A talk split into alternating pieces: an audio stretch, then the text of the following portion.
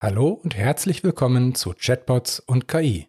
Mein Name ist Thomas Bahn und ich wünsche Ihnen viel Spaß bei der heutigen Folge. In der digitalen Woche jetzt äh, jemanden kennengelernt, einen Unternehmer, der ähm, sagte, ich hatte zehn Jahre lang ein gut laufendes IT-Unternehmen und dachte so, ja, das Business läuft, alles ist gut, ich weiß alles, was ich wissen muss. Und dann bin ich auf eine Tagung gefahren, also so eine IT-Tagung. Ne? Und ich habe nichts verstanden.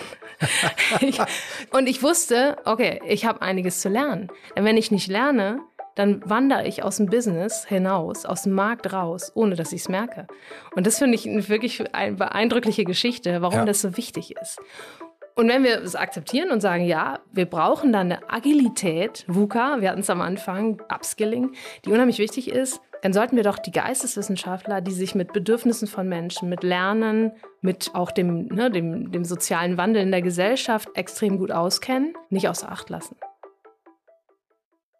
Digitalisierung und insbesondere künstliche Intelligenz nehmen einen immer größeren Stellenwert bei mittelständischen Unternehmen ein. Wenn man dabei aber dann nur an Technik und IT denkt, verliert man vielleicht ganz wesentliche Teile aus den Augen. Für erfolgreiche Veränderungen braucht man verschiedene Standpunkte, unterschiedliche Sichtweisen in einem Projekt. Und genau dafür eignen sich Geistes- und Sozialwissenschaftler besonders gut, denn sie haben sich typischerweise in ihrem Studium schon mit Werten und Zielen und den notwendigen Schlüsselkompetenzen auseinandergesetzt. In der heutigen Folge sprechen wir über das Thema Future Skills und wie Geistes- und Sozialwissenschaftler ein Unternehmen erfolgreich ergänzen und bereichern können, insbesondere im Hinblick auf innovative Geschäftsideen, Weiterentwicklungen und Personalentwicklung. Heute bei mir ist Wiebke Mattes. Wiebke hat zunächst äh, Betriebswirtin gelernt an der Wirtschaftsakademie in Hamburg, ist dann nach Berlin gegangen, hat Politologie angefangen zu studieren, hat das Studium in Melbourne fortgesetzt, um es dann wieder in Berlin abzuschließen und ist im Anschluss wieder zurück nach Kiel gekommen. Erstmal herzlich willkommen. Hallo. Und äh, vielleicht möchtest du noch ein bisschen mehr von dir selbst erzählen. Wie ging es vor allen Dingen auch danach weiter? Ja, gerne. Also ähm, ich habe mit der betriebswirtschaftlichen Ausbildung im Hintergrund, äh, die ich im Übrigen beim Otto-Versand in Hamburg, also einem großen ähm, Global Player, ähm, gemacht habe, äh, durchaus einen Hintergrund gehabt, auf den ich dann zurückkommen konnte. Mhm. Es wurde dann, äh, ich bin also aus familiären Gründen hier in den Norden wieder zurückgekommen, ähm, jemand gesucht an dem damaligen Zentrum für Fremdsprachen, IT und Medien, wie es mhm. da hieß, äh, wurde jemand gesucht, der ähm, Lehre für ja in der Betriebswirtschaft, aber für Nicht-BWLer anbietet. Also genau mhm. für die Zielgruppe, die das eben nicht als Fach für sich sucht. Das hing damit zusammen, dass es, ähm, es war 2007 die Umstellung auf Bachelor-Master gab. Mhm. Und damit die Aufgabe für, für alle Universitäten bestand, Schlüsselkompetenzen zu unterrichten, in, in die Studiengänge einzubauen. Ja. Und die CAU hatte sich entschieden, das über dieses Zentrum machen zu lassen, zumindest erstmal für eine Teilzielgruppe.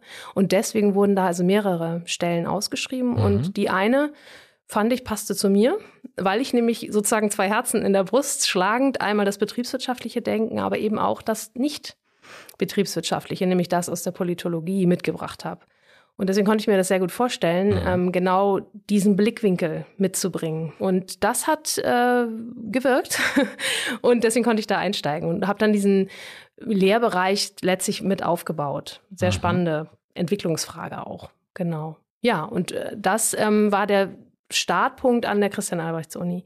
Und da bin ich geblieben. Seitdem bin ich an diesem, jetzt heißt es Zentrum für Schlüsselqualifikationen das ist geändert worden dann 2009, weil man eben merkte, dass das das Kernthema eigentlich ist. Ja. Und äh, ist auch inzwischen nicht mehr nur für diese Teilzielgruppe, sondern wirklich für alle Studierenden ähm, geöffnet worden. Mhm. So dass also auch Studierende dort aus den Materialwissenschaften, aus der Informatik, aus der ähm, Physik ähm, oder aber auch natürlich aus den ganzen geistes- und sozialwissenschaftlichen Fächern bei uns ähm, ja sich mit dem Thema Schlüsselkompetenzen ausstatten. Was verstehst du unter Schlüsselkompetenzen? Heute würde man sagen Future Skills, ja auch unser Thema heute. Mhm. Wir sind also wieder an so einem Turning Point, würde ich fast sagen. Das äh, Thema Schlüsselkompetenzen ist schon sehr alt. Das, da hat man schon in den 70er Jahren drüber gesprochen. Kleine Definition vielleicht. Ähm, die Future Skills sind eben definiert als Kompetenzen, die es Individuen erlauben, in hochemergenten Organisations- und Praxiskontexten selbst organisiert erfolgreich handlungsfähig zu sein. Also der Kern ist hochemergent, Also sehr ent entwicklungs- äh, ne, und wandelfähig, wandelbar mhm. und äh, komplex. Und ähm, ja, es geht darum, vor allen Dingen selbstorganisiert, erfolgreich handlungsfähig zu sein. Ja. Das ist also auch ein Kern. Also konkret, letztlich ist eben das Turning Point, habe ich gesagt, das Problem heute, wir sind in einer Zeit extrem schnellen Wandels. Ja. Man spricht ja auch von der VUCA-Welt. Ähm, VUCA steht für volatil, unsicher, komplex und ambig. Ah, okay. Mhm. So, ist, so wird die Welt beschrieben sozusagen und ähm, darum geht es, mit diesem Wandel ähm, ja, umzugehen. Und Arne Pechstein hat zum Beispiel mal gesagt, man muss VUCA mit VUCA begegnen. Was meint er damit? Also man muss diesem, ähm, diesem, dieser Wandel ja auch, auch ein bisschen äh, unübersichtlichen Welt begegnen mit Vision, mhm. mit Upskilling, mit Collaboration und Agilität.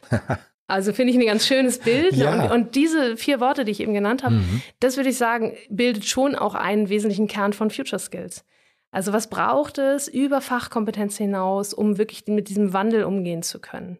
Und da ist das Digitale natürlich ganz dicht. Ne? Wir sind ja hier ja. auch in so einem Kontext unterwegs, die digitale Transformation, in der wir sind. Ja, und dann kann es natürlich weitergehen. Also Future Skills ist natürlich viel mehr als das. Wir haben ein Framework bei uns am ZFS, da sind 48 Einzelkompetenzen drin. Mhm will ich euch jetzt nicht aufzählen, weil es ein bisschen unübersichtlich, aber man kann es mal so ganz komprimiert mit den 4K, das ist auch so ein typisches mhm. Beschreibungselement. Kommunikation, Kreativität, kritisches Denken und Kollaboration. Mhm. Und da, du kennst das ja sicherlich aus der Praxis, wenn du mal so denkst an Projekte, wo waren eigentlich die wesentlichen Fähigkeiten außerhalb ja. der Fachkompetenz? Ne? Ja. Und das ist dann schon auch Zusammenarbeit, gut miteinander reden können, sich verstehen können und auch ähm, kritisch hinterfragen, was tun wir, immer wieder neue Perspektiven einnehmen.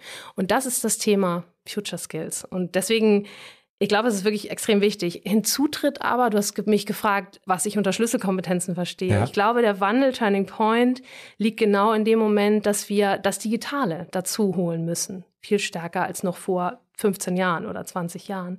Mhm. Und damit kommen wieder neue Kompetenzen rein, wo ich sagen würde, das können wir nicht den Informatikern überlassen, das Feld, ja. oder wie dir, den Mathematikern oder ne, den Naturwissenschaftlern, sondern es ist etwas, was so tief in der Gesellschaft und in allen äh, möglichen Berufsbereichen, Branchen ähm, existiert, dass es eigentlich ja nicht mehr ein Spitzenskill ist, mhm. Tech-Spezialisten-Skill, sondern ein breiten Skill wird. Ja. Und da sind eben so Themen wie ja, Kommunikation, Zusammenarbeit im digitalen Raum, wäre zum Beispiel auch so eine Fähigkeit, die eigentlich jeder braucht. Ja, also es hat, es hat sich ja jetzt komplett verändert, wie Projekte auch durchgeführt werden in den letzten zwei Jahren, wo man sich halt genau. halt viel, viel seltener ja. wirklich von Nase zu Nase ja. gegenüber sitzt, sondern eben halt sehr viel elektronisch passiert, mhm. über Videokonferenzen passiert, aber gleichzeitig eben Sachen, die so, dieses Pausengespräch oder sowas, ja. wie bringt man das in diese neue Welt, in diese ja. doch eher mit größeren Distanzen verbundene Welt, wo man gleichzeitig genau. auf der anderen Seite natürlich eigentlich die Digitalisierung eigentlich auch wieder zusammenkommt. Ja ja auch Distanzen viel besser überwinden kann. Ne? Also in der ganzen Welt äh, miteinander viel enger zusammen. Das machen ja viele Branchen schon schon lange. Aber ich glaube, es ist viel stärker durch Corona einfach auch in das Zentrum von allem gerückt. Und ähm, also tatsächlich, natürlich geht es auch weiter, das Erstellen von digitalen Inhalten, Analyse mhm. ähm, und Bewertung von Medien. Das sind alles Kompetenzen. Da, das können, ist nicht eine Spezialistenthematik, sondern wirklich etwas, was breiter ist. Und das sehe nicht nur ich so im Übrigen, sondern das ist natürlich ähm, ja State of the Art einfach. Das, äh, da gibt es sehr viele Studien darüber, die das auch bestätigen, ähm, auch besonders aus der Praxis, besonders aus unternehmerischer Sicht. Und da äh, eben sagen, wir brauchen eigentlich äh, weniger diese Menschen, die eine ganz spezifische Fachkompetenz haben, weil wir ja gar nicht wissen, was in zehn, fünf Jahren ähm, tatsächlich unser Business sein wird, wie unsere Produkte sich entwickelt werden oder mhm. ob es mhm. vielleicht völlig neue Berufsfelder gibt. Wir wissen das noch nicht. Die ja. Zukunft ist so schnell da, dass wir das nicht antizipieren können. Insofern brauchen wir eigentlich eher Leute, die mit Innovation, mit Wandel und mit, ne, mit Change umgehen können. Und da, deswegen wird das so wichtig gerade. Also für mich ist das kein Entweder-Oder, mhm. weil man braucht sicherlich auch die genau. tiefen Fachspezialisten, aber auf einer Seite müssen die Fachspezialisten halt dazulernen in den Bereichen, was du gerade genannt hast. Und auf der anderen Seite braucht man halt auch dann vielleicht die Generalisten, braucht man dann vielleicht diejenigen, die das Team zusammenhalten, die das Projekt voranbringen. Aber dann gar nicht so tief in der Fachlichkeit drin sein brauchen. Richtig. Man muss genau diesen Zusammenhang haben. Ne? Die, die Tech-Spezialisten-Skills, so hat es der Framework vom Stifterverband mit McKinsey, die haben das erarbeitet und arbeiten auch immer da dann bei solchen Studien mit Unternehmen zusammen. Man braucht diese Leute, die Robotik können, die ne, sich mit Chatbots auskennen, die künstliche Intelligenz, Machine Learning, die das wirklich können. Mhm. Die braucht man in der Spitze. Und dann braucht man aber auch noch sozusagen in so einem Dreieck gedacht, äh, die, diese Breite. Und ja. Menschen, die gut ähm, das auch transferieren können in Produkte, in ne, dass die Themen, die die Menschen interessieren, das Menschliche da reinbringen und so weiter.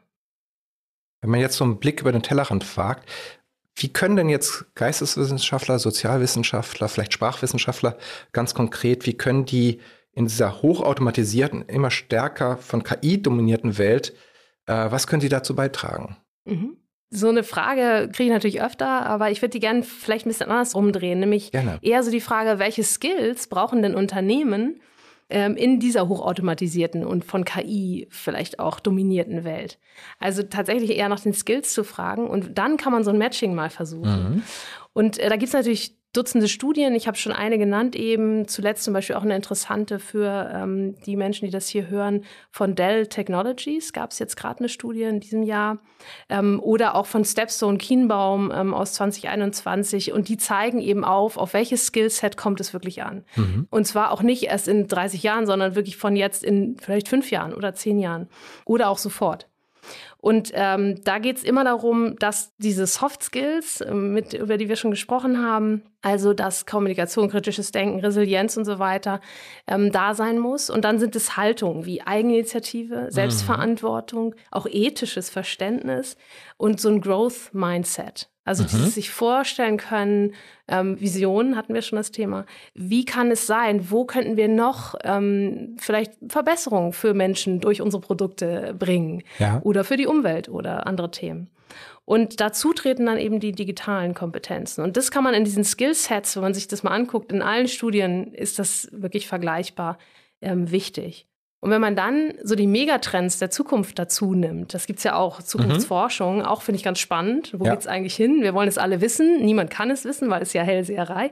Aber es gibt Forschung, die das ja. macht.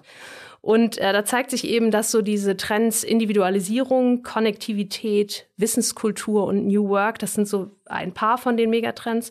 Und immer steht da Problemlösung im Zentrum von diesen Zukünften. Es steht immer Kommunikation, immer Resilienz als ein wichtiges, äh, wichtiges Skillset da drin.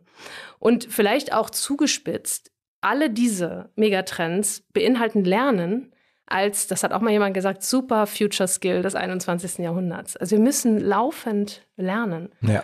Und äh, das kennen wir auch aus der Praxis, ne? Aber das ist eben das eine, das ist aber auch, ähm, ja, es gibt eben auch durch neue Technologien in diesem Punkt ganz andere Möglichkeitsräume. Wir lernen auch ganz anders schon. Ne? Man geht nicht nur zur Uni, um zu lernen, sondern wir lernen ja auch täglich. Und es gibt nicht nur Bücher. Also ich ja, werde ja genau. immer schon schräg angeguckt, wenn jetzt ein Mitarbeiter sich neu in ein Thema einarbeitet und ich sage, ja, da ist ein gutes Buch und das Buch? Hast du vielleicht auch ein Video oder? genau, genau. Also das ist auch in den Medien viel vielfältiger. Ja. Ne? Also Bücher haben natürlich ihre, ihre guten, äh, gutes Recht und gerade wenn es auch um ältere, um unsere Kultur geht und die ganzen Grundlagen.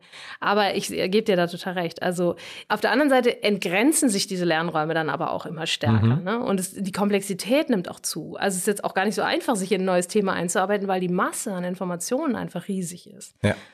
Und ähm, Informationen, also jetzt nicht im Sinne von Nullen und Einsen und Daten, sondern eben auch insbesondere im Sinne von Wissenselementen. Ja. Du sagst gerade, neues Thema, arbeite dich ein. Muss man eben laufend schnell generieren, analysieren, verstehen, neu zusammensetzen und ja, um dann Innovationen daraus zu entwickeln, Produktverbesserungen ja. Ja. oder äh, ja, einfach Markterschließung zum Beispiel auch ein Thema. Ne? Also da, da geht es immer um Informationsverarbeitung.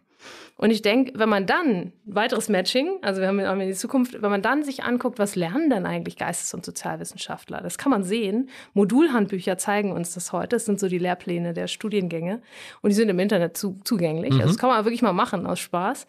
Äh, dann sieht man also, dass ähm, Studiengänge natürlich genau auch diese Skills äh, durchaus hervorbringen. Und ähm, wenn man da zum Beispiel an die Philosophie denkt, würde einem vielleicht nicht als erstes einfallen, wenn man jetzt aus der IT-Branche kommt. Aber ja, mir nicht zumindest. Ja, ja genau. Da geht es halt schon auch, äh, sieht man so Lernziele wie Wissenskulturen analysieren, Individualisierung äh, verstehen und äh, Verantwortung, Ethik, kritisches Denken. Das ist natürlich ganz zentral für die Philosophie. Mhm. Eigenständigkeit, ähm, Logik. Und das habe ich, haben, sind alles Stichworte, die wir gerade eben auch schon hatten. Also mhm. Also insofern, die können das, die ja. studieren das, was wir eigentlich als Skillset erwarten. Insofern würde ich mal sagen, da haben wir doch den Beweis, dass das durchaus eine interessante Zielgruppe ist. Also nur mal die Philosophen als, als Bestandteil gedacht. Mhm. Ja, und dann ähm, ist es natürlich so, dass wir einfach auch noch in andere Bereiche reingucken können.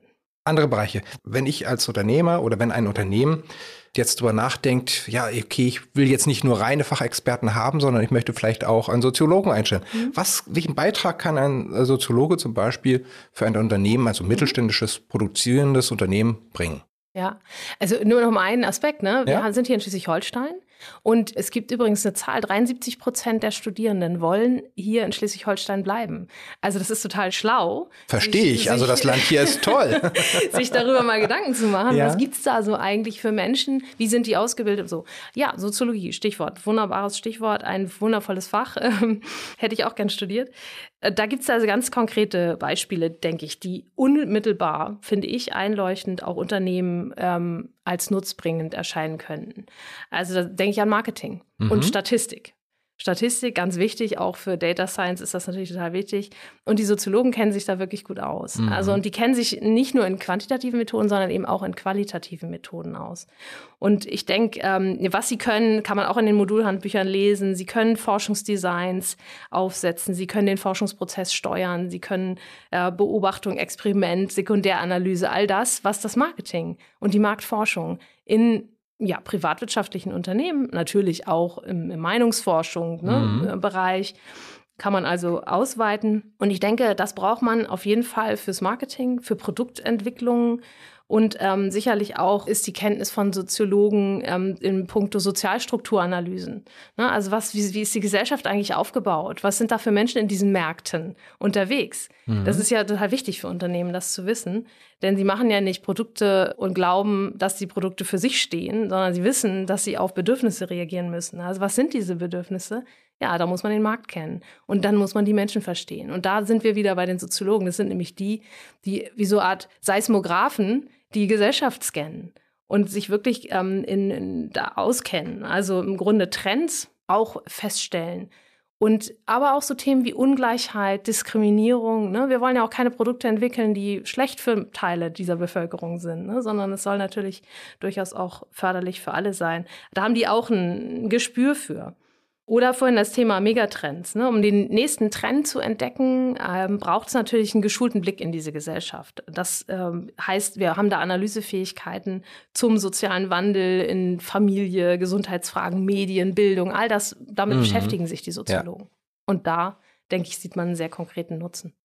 Also ich sag mal, wenn man äh, jemand, äh, einen Soziologen dann so im Bereich Produktmanagement hätte, genau. zum Beispiel, mhm wenn es darum geht, ein vielleicht ein neues Produkte, neue, komplett neue äh, innovative Sachen mhm. auf den Markt zu bringen, dass man dann vorher auch schon mal guckt, welche Menschen, welche Zielgruppen wären denn da relevant und Absolut. sich dann die quasi auch schon mal, ja, beforscht ist dann vielleicht falsch, aber sich genauer anguckt, genau. was da ist und was sich vermutlich in nächster Zeit gesellschaftlich Richtig. innerhalb der Zielgruppe auch verändern wird. Genau. Und dann diese, diese Bedürfnisfrage ist für Marketing mhm. ja ganz wichtig. ich habe auch im internationalen Marketing gearbeitet.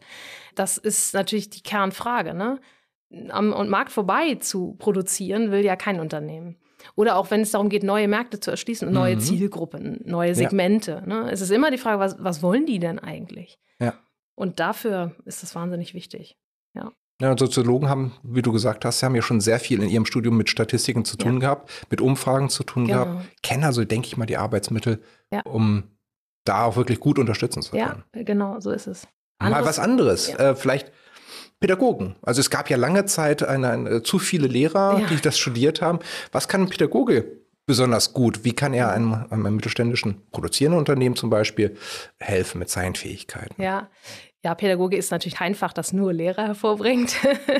und äh, wir haben gerade wieder Zeit mit Lehrermangel, aber das mal ganz äh, beiseite gelassen, das ist jetzt ja nicht unser Thema hier. Also Pädagogik ist ganz im Gegenteil nicht nur in der Schule und nicht nur im Erziehungswesen zu finden, sondern äh, bildet natürlich Kompetenzen aus, die auch im Gesundheitswesen, in der Erwachsenenbildung und in der Organisation ganz wichtig sind. Denken wir da zum Beispiel an, und das ist auch egal, ob es im Profit- oder Non-Profit-Bereich ist, denken wir an Personalauswahl, mhm. Personalentwicklung, Führung. Das sind Themen, die den direkten Umgang mit, mit Menschen natürlich beinhalten. Mhm. So, und da sind Pädagogen ähm, wirklich gut ausgebildet. Und kommen wir nochmal auf diese super Future Skill Lernen zurück. Mhm. Pädagogen wissen genau, wie das geht, können also ähm, ja ganz ganz großartig ähm, da beitragen. Oder vielleicht noch eine Studie, die ich ganz interessant fand. Ähm, ich hatte sie schon genannt von Dell Technologies. Da heißt es, dass 69 Prozent der befragten Mitarbeiter in Unternehmen weltweit von sich gesagt haben, dass sie zu wenig oder nicht die richtigen Kompetenzen haben für ihren Job, den sie gerade machen. Wow. Gleichzeitig sagen sie aber auch, ich habe ich hab Bedarf, ich habe Lernbedarf, ich bin, ich bin bereit, auch zu lernen. Stichwort, ne, lernen, mhm. die wissen, sie, sie brauchen das, sie wollen es auch. Jetzt geht es also darum, dem zu begegnen, für viele Unternehmen und sich einzustellen. Und äh, da heißt es also, gut, was können Pädagogen schaffen? Ich finde, die sind da prädestiniert, denn sie können Leistungsanalysen durchführen oder auch, sie wissen um die psychologischen Voraussetzungen für das Lernen. Ja, das ist ja für viele Menschen gar nicht so ein positives mhm. Thema, sondern eher äh, mit, mit äh, Anstrengung, ja, sicher auch belegt. Ähm, und genau da ähm, tatsächlich ähm, zu helfen, die Menschen im Grunde dazu zu bewegen und ihnen auch förderliche Möglichkeiten zu schaffen, wie sie gut lernen können. Und es gibt unterschiedliche Lerntypen, mal das sind Wissenpädagogen ganz genau. Oder auch das Thema Mensch und Technologie. Mhm. Übrigens ein sehr spannendes, ähm, natürlich für den Kontext, auch in dem ihr ja zum Beispiel arbeitet. Und, und das macht ja auch genau diesen Gap heute aus.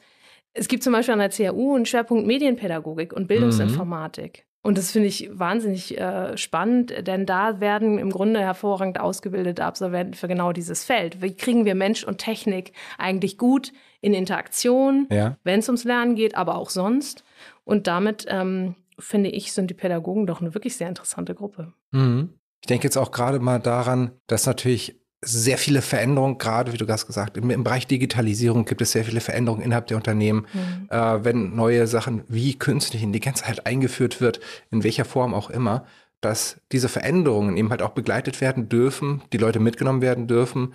Und dazu gehört zum einen natürlich einmal das äh, menschliche, emotionale, aber das andere ganz platt auch das Wissen um ja. die Neuerung. Wie finde ich mich im Neuen zurecht, um die Ängste zu nehmen, dass ich alte kenne ich, nicht gut, neue kenne ich noch nicht, weiß ich nicht, mhm. Unsicherheit, um das eben halt rauszubringen. Und da kann ich mir vorstellen, dass Pädagogen auch sehr, sehr gut unterstützen können, bei Veränderungsprozessen eben halt ja. auch mit der Wissensvermittlung und überhaupt mit dem Gespür dafür, was brauchen die Menschen dann, um die Änderung annehmen zu können. Mhm. Genau, also dieses Thema Change, ne, ist ja, wir wissen ja, Culture eats Strategy for Breakfast. Du kennst dieses Nein, den kannte ich noch nicht. Peter Tunker und der ähm, das sagt, wir können noch so viele Strategien haben. Ja. Wenn wir die Kultur nicht dazu bewegen können, auch in diese Richtung sich zu verändern, können wir einpacken. Und deswegen ist das so wichtig, die Menschen mitzunehmen. Ja. Und das liegt ja genau da drin. Ne? Und wir haben gehört von Dell, ähm, die wollen das auch. Wir müssen sie mhm. nur in der richtigen Weise ansprechen. Und ich finde, da sind Pädagogen einfach fantastisch und können das sehr gut, auch sehr vielfältig. Viele verschiedene, also diverse Typen von Menschen abzuholen und ihnen Wissen zu vermitteln, natürlich. Mhm. Aber ihnen auch die entsprechende Kultur, den digitalen Mindset, über den ganz viele auch sprechen, ja. gerade beizubringen. Ne? Das heißt ja nicht, dass jeder programmieren muss. Ist auch überhaupt wirklich nicht notwendig. Aber den digitalen Mindset zu haben, das ist wirklich für alle extrem wichtig. Denke ich auch, ja. Mhm. Es gibt natürlich unheimlich viele ähm, verschiedene Fachrichtungen im Bereich Kultur und äh, Sozialwissenschaften. Ich nehme jetzt nochmal Sprachwissenschaftler noch als, als weiteres Beispiel dazu. Wir machen ja unter anderem auch äh, Chatbots. Und gerade in dem Bereich ist natürlich sehr gut, wenn man jemanden hat, der sich mit Sprache an sich, mit Kommunikation, mit Abläufen, was eigentlich, wie, wie kommunizieren wir Menschen, wie gehen wir mit Störungen um, wie gehen wir mit äh, Unterbrechungen um und so weiter, äh, sehr gut auskennt. Was können Sprachwissenschaftler noch und wie können sie noch bei Unternehmen unterstützen? Ja, das ist äh, auch eine wirklich eine spannende Frage. Ähm, wenn wir jetzt mal zum Beispiel an Deutsch, Germanistik und germanistische Sprachwissenschaften denken, da kann man natürlich in alle möglichen Sprachen, du hast ja selber auch ein äh, Stück einen sprachlichen Hintergrund, reindenken. Womit befassen Sie sich? Mit der Sprache, also mit Ihrer Phonologie, Orthographie, äh, mit der Morphologie, Syntax. Das sind alles so Themen, die da drin stecken. Sie kennen sich also wirklich im Detail, im Kern, ganz tief mit der Sprache an sich aus. Sie kennen historische Entwicklungszusammenhänge, wie, wie hat sich die entwickelt, können auch Sprachepochen äh, beschreiben, haben äh, ja da Bezug zu, wie die Sprache sich entwickelt hat, was auch vielleicht Jugendsprache ist. Ne, auch das, wie spricht man eigentlich mhm. ähm, ja neue Zielgruppen an im Grunde, muss man deren Sprache sprechen.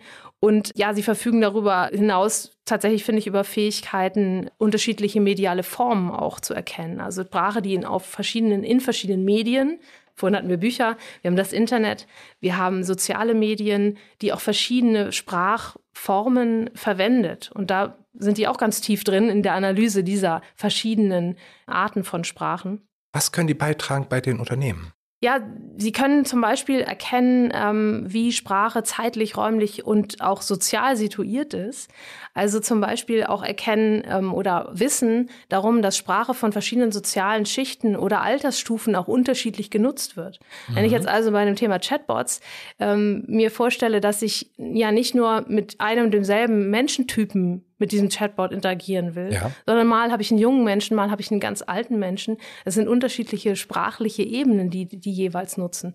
Und das Bewusstsein darüber haben vor allen Dingen natürlich Menschen, die sich mit Sprache, ähm, mit menschlicher Sprache auseinandergesetzt haben. Mhm. Oder auch, wenn du dich fragst, wie sollen bestimmte Dinge formuliert werden? Wie soll dieser Chatbot tatsächlich quasi sprechen? dann ist es ganz wichtig, die feinen Unterschiede zu kennen, weil Sprache dominiert unser Denken, beeinflusst unser Ganz Denken. Klar. Genau. Insofern ist es sehr, sehr wichtig, ähm, welche Worte wir nutzen. Und da denke ich zum Beispiel ähm, auch an das Thema Natural Language Processing mhm. und das Thema Chatbot sowieso. Und da ist es doch total vorteilhaft, einen Experten auf dem Gebiet menschlicher Sprache zu haben, wenn es genau darum geht. Ja. Also ich sehe da viele Vorteile. Allerdings, äh, einen Punkt würde ich gerne noch dazu fügen. Wir ja. haben jetzt im Grunde drei Mal diesen Blickwinkel eingenommen. Es ist natürlich nicht die Aufgabe, der Universität für bestimmte ähm, Betriebe oder äh, Berufsbilder auszubilden. Ne? Da würden sich mhm. also alle gegen wehren. Nur noch mal so als Hintergrund. Das wollen sie eben eigentlich nicht. Sie wollen nicht für die Wirtschaft ausbilden. Da würden sich alle gegen wehren. Ähm, sie haben natürlich einen anderen gesellschaftlichen Auftrag. Das würde vielleicht eher zu Fachhochschulen passen. Und das ist völlig in Ordnung, finde mhm. ich. Ähm, wir wissen allerdings natürlich auch, dass das Wissen dieser Uni-Absolventen nicht eins zu eins einsetzbar ist so für Unternehmen. Ne? Also das ja. darf man nicht unbedingt so direkt voraussetzen. Wir brauchen da immer noch ähm, auch wirklich eine Praxisschulung im Anschluss äh, an dieses Uni-Leben, würde ich mal sagen, an die Uni-Ausbildung. Ähm, aber ich finde auch, wir hatten das vorhin, dass es auch an der Uni noch viel zu starke Fachsilos gibt. Ja. Wir bräuchten viel mehr Interdisziplinäres. Ne? Ein Sprachwissenschaftler, der mit einem Informatiker zusammenarbeitet. Und ja. genau diese beiden Blickwinkel schon in der Uni mal zusammenkommen, damit genau das entsteht, diese Kompetenz miteinander, die, be die beiden Fachkompetenzen zu kombinieren und zu einem besseren dann zu bringen. Ja. Das machen wir nicht an der Uni. Insofern, das fehlt. Und da würde ich, äh, ich strebe da auch für. Wir sind ja auch in einem fachübergreifenden Bereich tätig. Und ich mache das ja im Grunde auch mit meinem äh, Seminar Future Skills KI. Mhm. Da geht es ja genau darum, auch Studierende aus dem, aus dem völlig anderen Kontext mal an so ein Thema ranzuführen. Ne? Die Fachschule in Kiel macht zum Beispiel zweimal im Jahr, also einmal pro Semester, interdisziplinäre Wochen, mhm. wo halt Projekte und Vorlesungen sich speziell halt an Studierende wendet, die aus anderen Fächern kommen. Mhm. Und da biete ich jetzt auch regelmäßig jetzt zum vierten, fünften Mal ein Projekt an, wo man interdisziplinär und ich versuche dann wirklich die Teams so zusammenzusetzen, dass jemand vielleicht aus der Technik, aus der Informatik kommt, jemand aus der BWL oder sowas kommt, jemand vielleicht aus dem Bereich Öffentlichkeitsarbeit oder irgendwie was mit Sprache zu tun, mhm. dass sich solche Teams zu bilden, damit die dann wirklich zusammen ein Projekt machen, wo es ein, ein bisschen um Technik, wo es ein bisschen um ein fachliches, inhaltliches Thema geht und ein bisschen um Sprache geht, sodass die dann auch wirklich lernen, innerhalb dieses Projekts zusammenzuarbeiten. Ja, und das, das wird wahnsinnig gut angenommen und die sind immer begeistert gewesen. Mhm. Ja, das ist auch fantastisch. Also gerade die interdisziplinären Wochen sind bestimmt äh, wirklich ein hervorragendes, leuchtendes Beispiel, wo das wirklich mal ganz dezidiert stattfinden kann. Ich denke, es gibt noch weitere Beispiele ähm, an anderen Unis ähm, und es gibt auch natürlich an der CAU genau dieses Bestreben, ja. dieses fachübergreifende Lernen zu ermöglichen und das Zentrum für Schlüsselqualifikation ist genau so eine Anlaufstelle. Ja. Und ich kann das total nachvollziehen. Bei uns sitzen auch ne, der Theologe neben dem BWLer, neben dem Sportwissenschaftler und sie alle befassen sich in diesem Fall dann mit Führung oder mhm. mit Innovation oder mit Kommunikation. Und das ist dann äh, wirklich ein sehr ja, vitales, perspektivenreiches Miteinander. Wenn ihr ein Unternehmen jetzt wirklich Innovation vorantreiben möchte, was Neues entwickeln möchte, was wäre aus deiner Sicht sehr gut? Was können Geisteswissenschaftler dafür tun? Was können Sozialwissenschaftler dafür tun? Wie kann man die am besten da einsetzen, wenn man was Neues machen möchte? Mhm. Also Innovationskompetenz eine mhm. der Future Skills ist äh, sicherlich nicht nur für Geistes- und Sozialwissenschaftler ein wichtiges Feld, sondern für alle. Vielleicht ganz kurz, was verstehst du unter Innovation? Ja. Genau. Ähm, Innovation ähm, oder Innovationskompetenz äh, finde ich auf drei Ebenen, würde ich das beschreiben wollen. Ähm, was braucht man, um Neuheiten, Neuerungen hervorzubringen? Das seien neue Produkte, neue Dienstleistungen, auf jeden Fall eine Idee, die, die neu ist. Hm, was braucht man dazu? Und ich finde, es gibt drei Ebenen. Es gibt die Wissensebene, mhm. es gibt die Ebene der Fähigkeiten und die Ebene der Haltung. Mhm. Und das ist auch etwas, was die Future Skills ausmacht.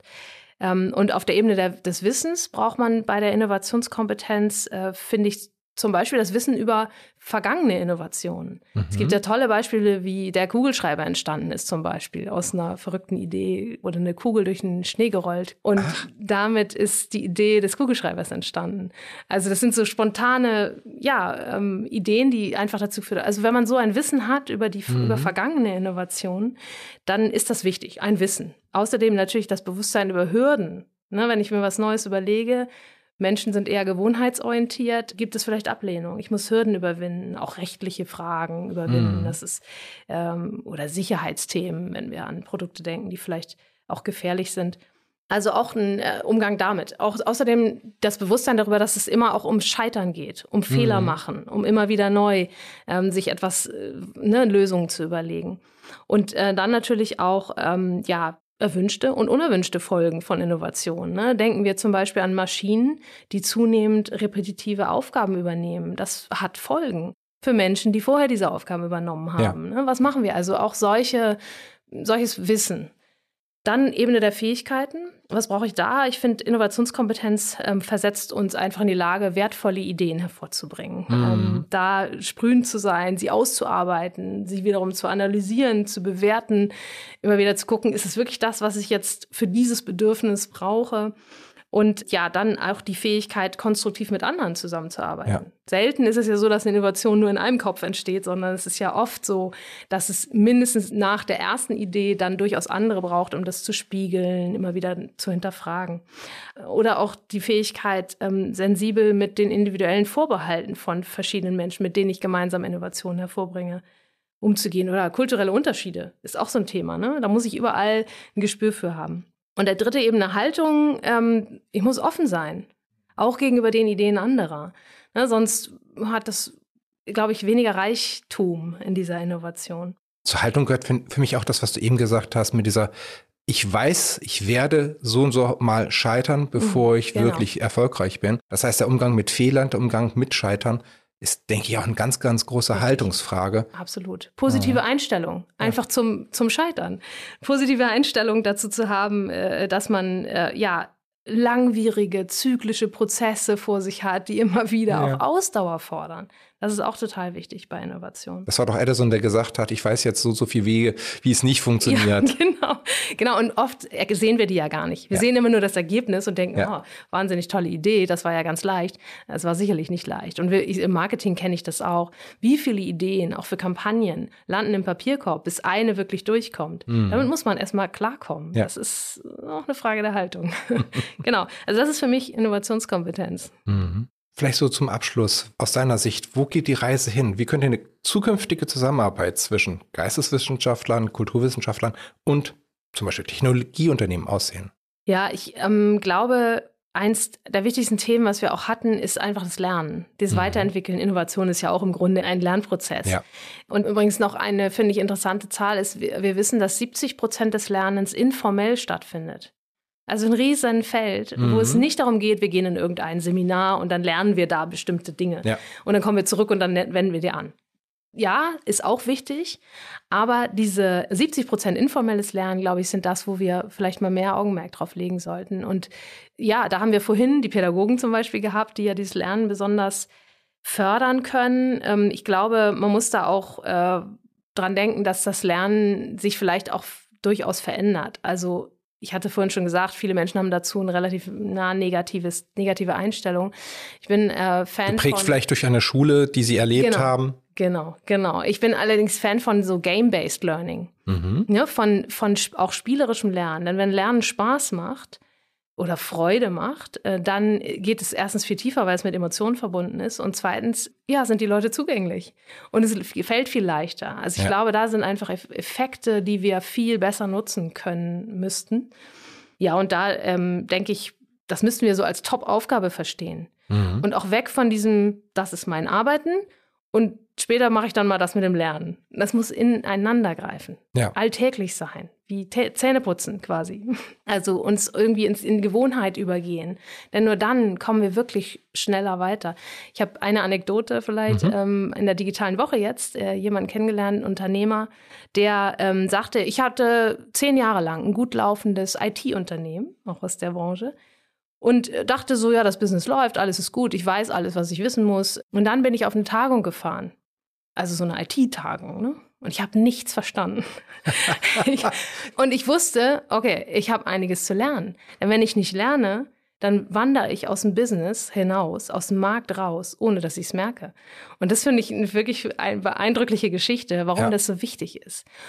Und wenn wir es akzeptieren und sagen, ja, wir brauchen dann eine Agilität, VUCA, wir hatten es am Anfang, die unheimlich Upskilling, die unheimlich wichtig ist, dann sollten wir doch die Geisteswissenschaftler, die sich mit Bedürfnissen von Menschen, mit Lernen, mit auch dem, ne, dem, dem sozialen Wandel in der Gesellschaft extrem gut auskennen, nicht außer Acht lassen. Eigentlich hast du meine nächste Frage schon beantwortet, trotzdem stelle ich sie nochmal. Warum sollte jetzt ein Geistes- oder ein Kulturwissenschaftler zu dir kommen, an euer Institut kommen und dort Schlüsselqualifikation Future Skills lernen. Ja, genau. Natürlich aus all dem, was ich gesagt habe, heraus. Aber das wissen die Studierenden tatsächlich auch selber. Die kommen mhm. ja von alleine. Die müssen wir fast gar nicht überzeugen. Also ich denke, nochmal das Beispiel, ich habe diesen einen Kurs entwickelt, der sich eben Future Skills KI nennt, weil ich genau dieses Thema der digitalen Transformation, ist wahrscheinlich deutlich geworden, wirklich wichtig finde. Ja. Und gerade für diese Zielgruppe auch ähm, gedacht habe, es müsste ein Angebot geben dafür, dass die nicht am Ende eine KI programmieren können. Das ist nicht das Ziel. Mhm. Aber dass sie zumindest verstehen, was ist das eigentlich? Was ist maschinelles Lernen? Und grundsätzliche Vorstellungen davon haben und dann sich auch aus ihrem Fach, ihrer Perspektive heraus Fragen dazu stellen können. Vielleicht ja. auch ethische Fragen, ne? vielleicht auch kritische Fragen. Ähm, aber und auch sich überlegen, wie wirkt sich das auf unsere Gesellschaft aus? Und das habe ich angeboten, das ist ein freies Angebot. Das heißt, die Studierenden müssen es nicht belegen, es ist ein Wahlpflichtangebot und es kommen 80 Leute jedes Semester. Wow. Mit steigender Tendenz. Mhm. Die sagen, das ist ein Thema für ja. mich. Frei, völlig freiwillig. Und sie kommen aus Soziologie, aus der Sprachwissenschaft, Geschichte, ganz viele Studierende aus der Geschichte, aus der Politikwissenschaft, Soziologie, Pädagogik, alle die Themen, die wir heute hatten, mhm. weil sie wissen, dass es wichtig ist und es interessiert sie. Und insofern glaube ich, das ist schon auch ein wichtiger Punkt, ähm, ans ZFS zu kommen, um sich mit diesem Wandel auch aus der Bildungsperspektive zu befassen. Und jetzt nochmal andersrum, jetzt aus meiner Sicht als Unternehmer, es ist sehr, sehr wichtig, dass die Menschen, die du da auch angesprochen hast, dass die Geisteswissenschaftler, dass die Sozialwissenschaftler, Sprachwissenschaftler eben halt auch von sich aus den Mut entwickeln, einmal zu sagen, nicht das ist Technik, das ist nicht meins, sondern den Mut entwickeln, einmal sich das anzuschauen, zu verstehen, was funktioniert wie, was kann ich denn wirklich, was, was kann ich von KI erwarten, was, was leistet die heute, was kann sie morgen leisten? Habe ich vielleicht irgendwelche Ängste, die völlig unbegründet sind, weil das vielleicht von Hollywood geprägt, ähm, so ein bisschen was transportiert wurde, was gar überhaupt nicht absehbar realistisch ist. Und dass sie denn eben halt zum einen äh, auch euer Lerngebot benutzen mhm. und auf der anderen Seite auch auf die Unternehmen zugehen und sagen, ich kann mhm. etwas beitragen. Ihr seid ein Technologieunternehmen, ihr seid ein produzierendes Gewerbe, aber mit meinen Fähigkeiten, die ich im mhm. Studium gelernt habe, mit den Future Skills, die ich gelernt habe, mit der Art und Weise, wie ich mich mit Themen auseinandersetze, wie ich mich mit Werten auseinandersetze, kann ich etwas beitragen und ich möchte die Unternehmen äh, helfen mit meinen Fähigkeiten. Und dann auf der anderen Seite natürlich auch dann genau an die Unternehmen dann gerichtet, probiert es aus, lernt sie kennen, lernt, lernt die Menschen kennen, die vielleicht nicht gleich von Anfang an zu hundertprozentig auf die Fachbeschreibung passen und nutzt die Fähigkeiten, die da sind. Ja, genau richtig. 100 Prozent unterschrieben. Dann vielen Dank, Wiebke, dass du heute da warst. Mhm. Es war für mich wieder ein sehr, sehr, sehr interessantes Gespräch. Ich habe viele Sachen nochmal wieder mitgenommen und werde auch über das eine oder andere an sich nochmal nachdenken. Wir selber nutzen ja auch schon, wir nutzen, nutzen ist ein blödes Wort, aber wir, wir haben Erfahrung gesammelt, dass wir eben Menschen eingestellt haben aus dem geisteswissenschaftlichen Bereich, obwohl wir wirklich ein IT-Unternehmen sind. Und das hat fürs Team richtig was gebracht. Das hat was für unsere Fortentwicklung, Weiterentwicklung gebracht. Und ähm, wir wollen da definitiv auch weitergehen den Weg. Ist empfehlenswert, oder? Ja. ja, vielen Dank auch, dass ich hier sein durfte. Das war Chatbots und KI. Wenn Sie in Zukunft keine Folge verpassen möchten, dann abonnieren Sie Chatbots und KI auf der Podcast-Plattform Ihrer Wahl. Der Podcast wird präsentiert von Asono. Wir entwickeln Chatbots, mit denen sich Menschen gerne unterhalten.